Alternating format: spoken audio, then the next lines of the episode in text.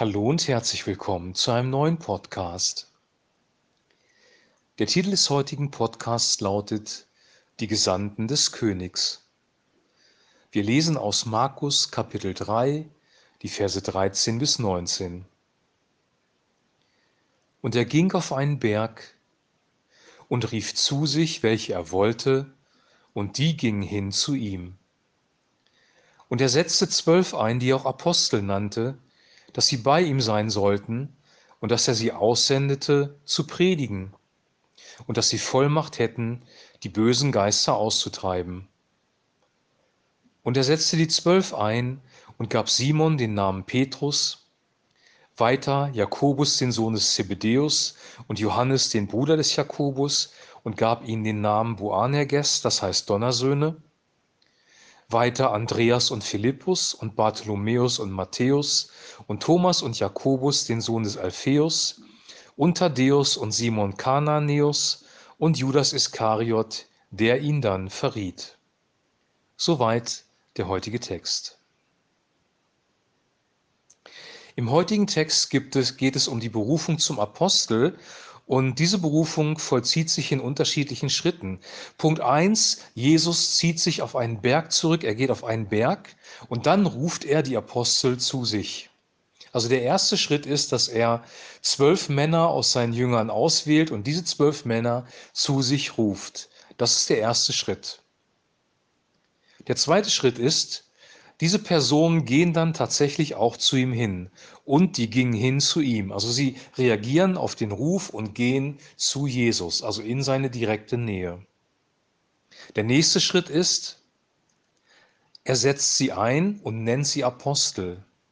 Also Jesus setzt diese zwölf Personen als Apostel ein das unterscheidet ähm, die Berufung zum Apostel von der allgemeinen Berufung in die Nachfolge, wie wir sie in Markus Kapitel 1 gesehen haben, wo Jesus die Söhne der Fischereibetriebe zusammenruft und äh, in die Nachfolge ruft. Hier werden wirklich Menschen, und zwar zwölf Männer, zum Apostel ernannt. Und dann sendet er sie aus, und zwar um zwei Dinge zu tun.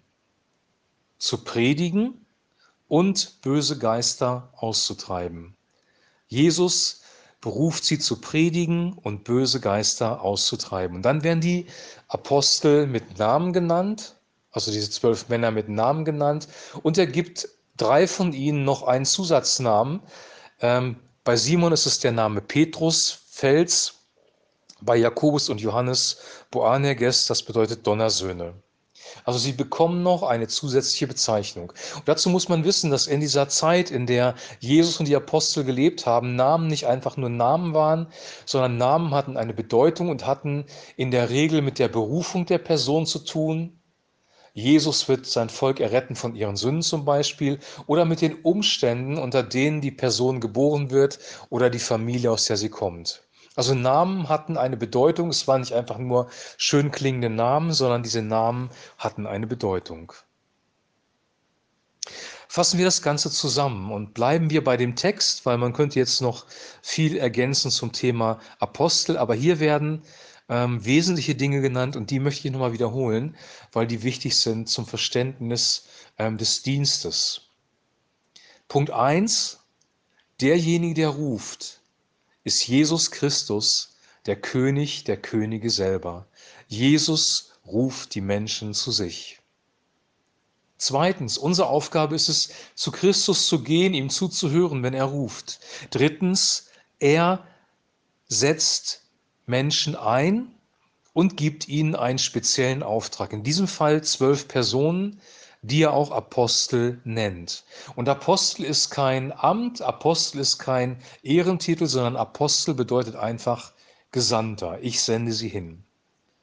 Und dann kommt der Zweck der Aussendung, nämlich in diesem Fall zu predigen und Dämonen auszutreiben. Offensichtlich ist diese Sendung mit Vollmacht verbunden, weil zum Dämonen austreiben braucht man in jedem Fall Vollmacht und zum Predigen natürlich auch.